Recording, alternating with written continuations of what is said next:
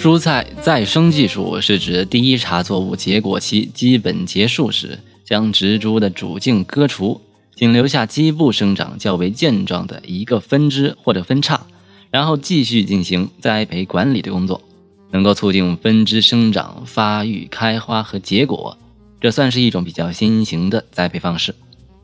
目前啊，这种栽培方式比较适用于呃番茄等茄果类的生产。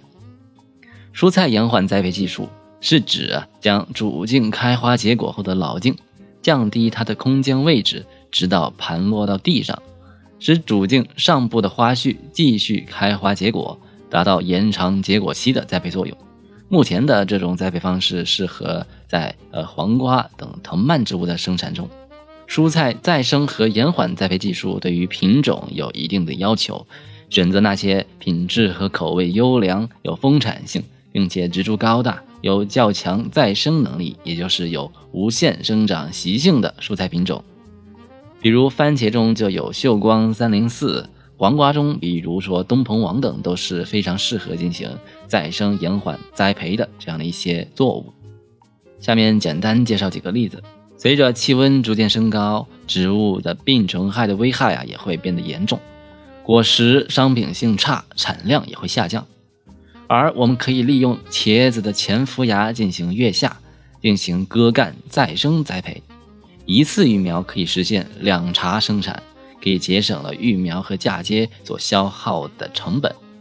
通过加强管理，可以有效的改善植株的生育状况和果实的商品性，能够获得比较好的这样的一个效益。特别是在阳台种植，更是能够帮助我们，呃，在最少的空间得到最大的产量。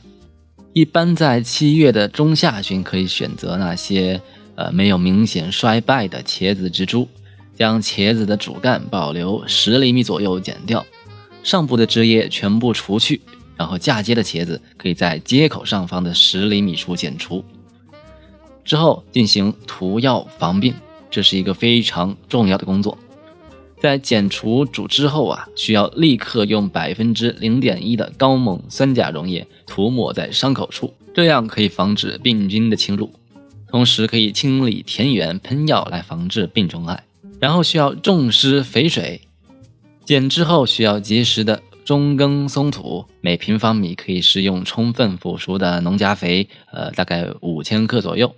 尿素零点零三千克，过磷酸钙零点零五千克。并且经常浇水来促使新叶的萌发，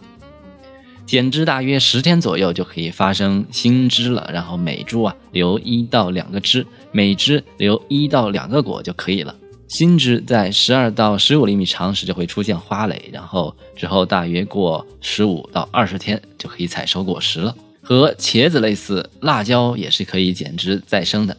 进入八月以后。辣椒结果部位会上升，然后生长啊也处于缓慢状态，出现浮歇的现象。可以在四亩斗结果部位的下端缩减侧枝，追肥浇水，来促进新枝的发生，形成第二个产量高峰。新形成的枝条结果率高，果实大，品质好，因此啊采收期也得到了延长。当然还有番茄。第一茬番茄啊，大概在五月、六月的时候就会结束结果期。这个时候啊，需要将主茎割除，尽量在主茎靠近地面的部位留一个枝杈作为番茄再生的主茎，把上部的茎都可以全部割掉。为了防止伤口感染，可以用杀菌剂涂抹割茎后的茬口。之后要进行一定的肥水管理工作，灌水啊，最好采取滴灌的方法。家中阳台的话，可以采用小水勤浇的方式，一般每隔十到二十天可以追施蔬菜专用的冲施肥料，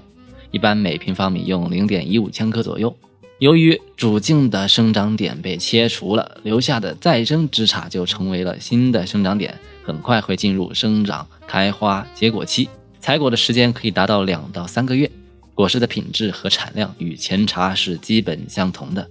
至于黄瓜，一般是在呃移栽后的两个月就可以收获果实了。我们可以延缓这样的一个采收的时间。